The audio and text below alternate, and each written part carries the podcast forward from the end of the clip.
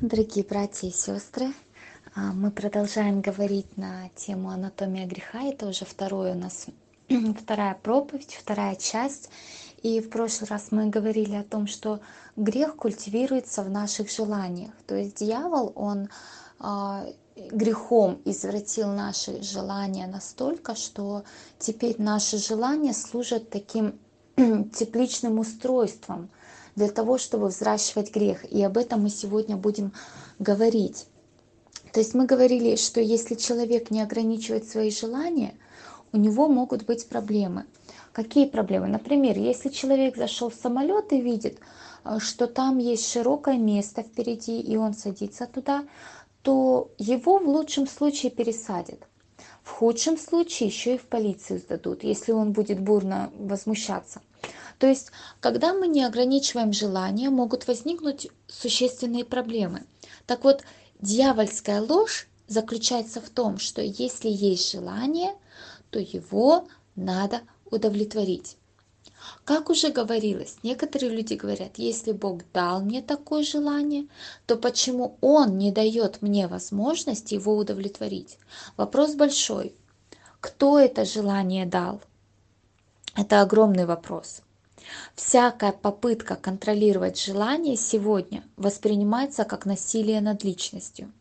И этому находят самые разные оправдания.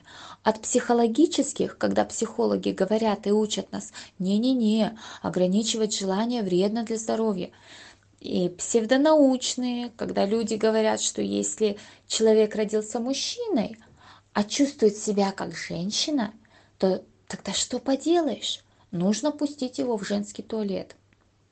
А, теологические, кстати, оправдания. Много раз приходилось слышать такой аргумент, когда люди говорят, ну вот зачем вы настаиваете не делать того или не делать этого, особенно по отношению к молодежи. Как-то спросили, что если Библия говорит не делать этого, а они хотят, то что, лицемерить надо? Но если они хотят пить, курить, если они хотят гулять, блудить, ну хочет человек этого, а в церкви ему говорят нельзя. Это же просто фарисейство. Здесь очень можно очень много разных вещей услышать, каким образом люди пытаются оправдать. Люди, которые движутся такими аргументами, они не понимают истинной природы желания, не понимают, что сделал с желаниями грех.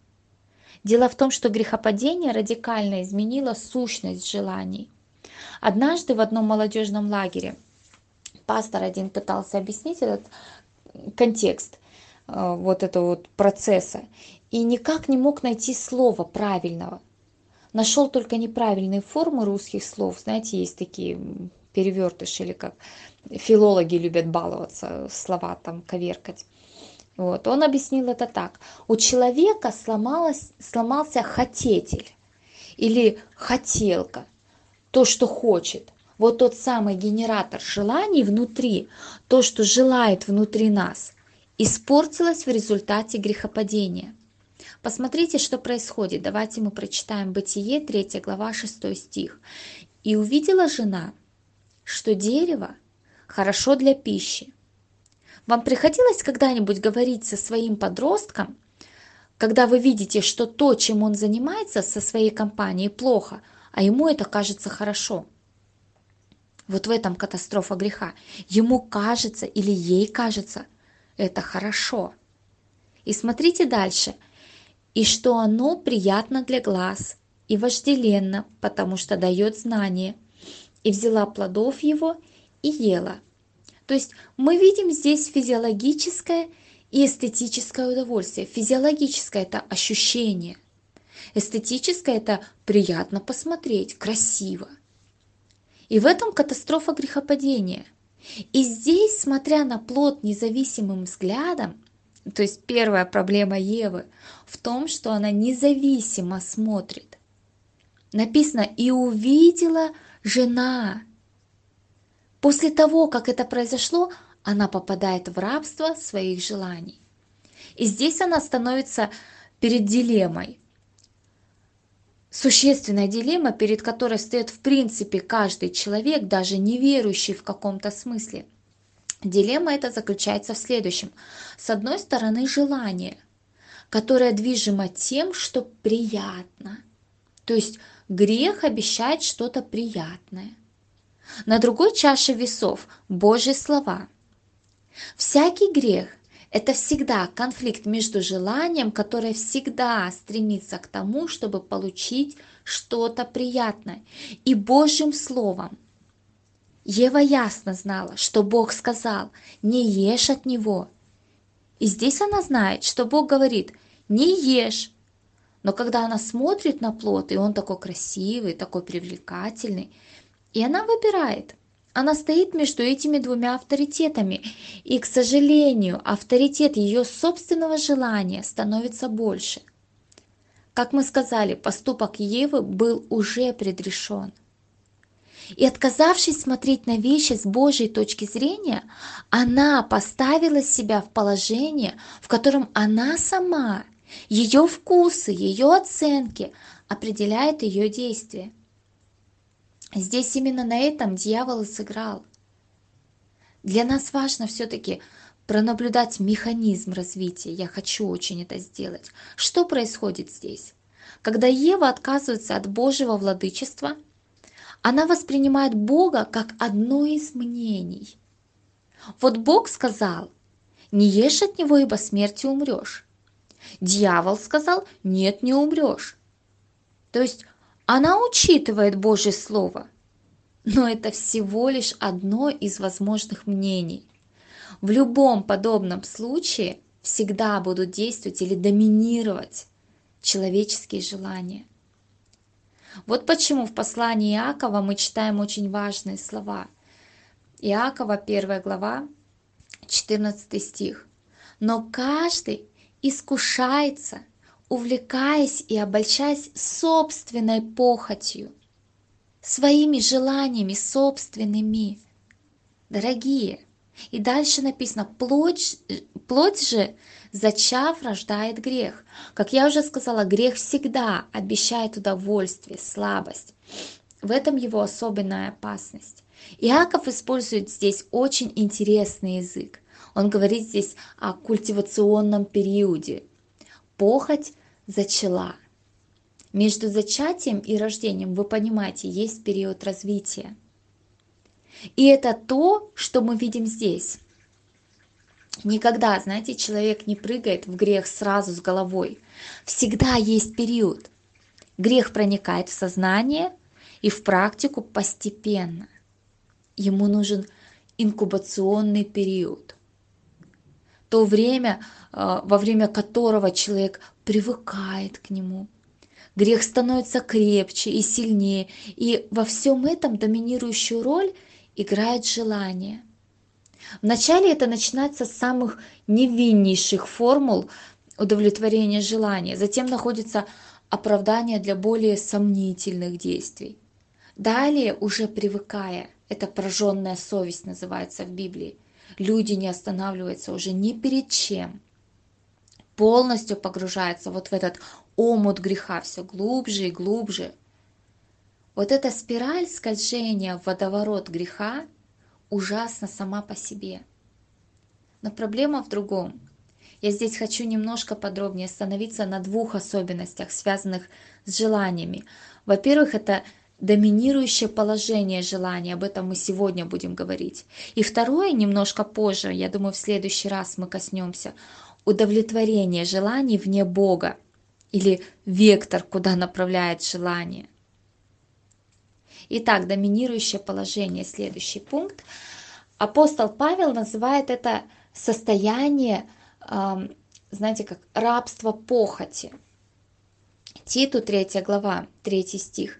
«Ибо и мы были некогда несмысленны, непокорны, заблудшие, были рабы похотей и различных удовольствий. Жили в злобе и зависти, были гнусны, ненавидели друг друга.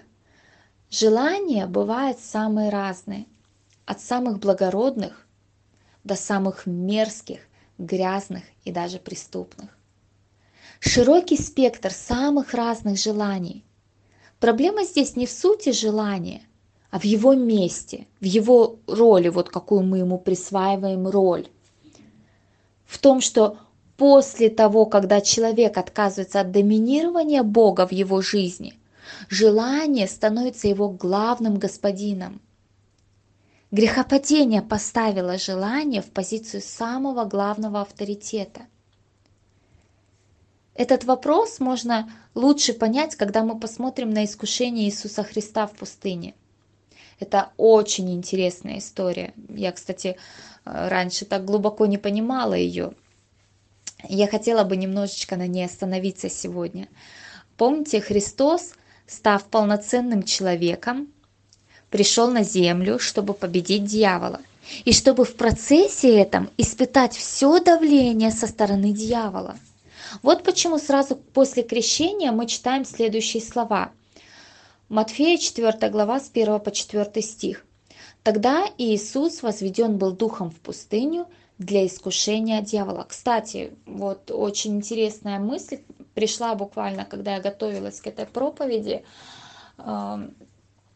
Знаете, когда новообращенный человек принимает крещение, и он вот на крыльях такой воодушевленный, такой вот вау, все круто, все классно, я с Богом, я вот крещение принял, я заключил договор с Богом, со союз вот этот вот, вступил в него, я теперь член церкви, и вау, кажется, все круто, но посмотрите, Иисус получает крещение, и вот тут дьявол начинает полноценно его атаковать.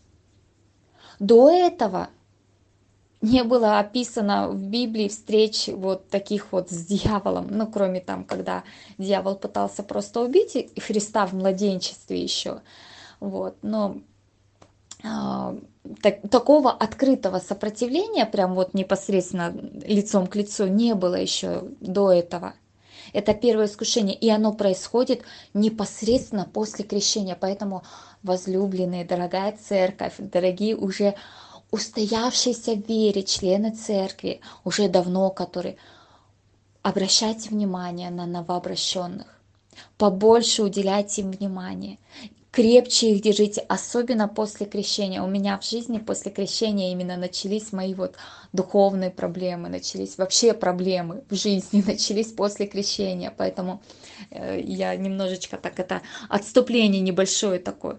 Вот а, Итак, дьявол, эм, нет, не дьявол, Иисус возведен был духом в пустыню для искушения от дьявола. Очень важные слова. Бог ведет Иисуса в пустыню для искушения. Бог ведет. Вы помните, что Ева согрешила когда? Она была абсолютно сыта и находилась в райских условиях. Смотрите, Бог помещает Сына Своего в пустыню. Знаете, те, кто бывал в Иудейской пустыне, они знают, что это такое. Это дикие скалы. Там в течение 40 дней Иисус постится, то есть ничего не ест 40 дней. И именно в этой точке к нему приступает сатана и пытается вынудить его согрешить. Давайте дальше прочитаем второй стих. «И постившись 40 дней, 40 ночей, напоследок взалкал». То есть очень интересно, смотрите, он, конечно же, есть хотел уже в первый день, и во второй день, и в третий день, и в десятый, и в тридцатый день он хотел есть. Но когда сказано «взалкал», вот это слово «взалкал», здесь речь идет о желании, об этой внутренней потребности в хлебе. Желание стало настолько сильным, что каждая клетка человеческого тела требовала питания – крошку хотя бы. Люди, которые пережили голод, знают примерно, что это такое. У меня бабушка э, блокадница была во время войны Великой Отечественной в блокадном Ленинграде, и она рассказывала, что такое голод. Я не любила слушать, потому что она плакала, и ну, это тяжело было слушать. Так вот, напоследок взалкал. То есть Иисус Христос находится не просто в состоянии, когда, знаете, он сытый, и ему показывают что-то вкусное, и он думает, ну, может быть, вот это еще скушать. Знаете, когда вас накормили очень хорошо, вам сладкое нельзя, и вот потом вам торт в конце предлагает, и вы, в общем-то, сыты, и вам не так сильно это и нужно, даже нельзя, но хочется. Так вот, с этим ничего общего здесь нет. Ничего общего. Так вот, Иисус здесь просто катастрофически голоден, крайне хочет есть, он находится на грани. Еще чуть-чуть, и он умрет от голода, от истощения. У меня, кстати, я долгие посты не выдерживаю, к сожалению. У меня начинается гипогликемия. У меня падает сахар, и я вплоть до того, что могу терять сознание. Если я больше суток не ем, там полтора дня, два, это все край. Мне становится очень плохо. Иисус 40 дней, ну я просто представить себе не могу, насколько это тяжело, целых 40 дней. Давайте дальше прочитаем, третий стих. «И приступил к нему искуситель и сказал, «Если ты сын Божий, скажи, чтобы камни сии сделались хлебами». То есть дьявол ему предлагает удовлетворение своих желаний. В этой фразе есть очень много всего. Иисус легко мог превратить эти камни в хлеб. Помните, он умножал хлебы.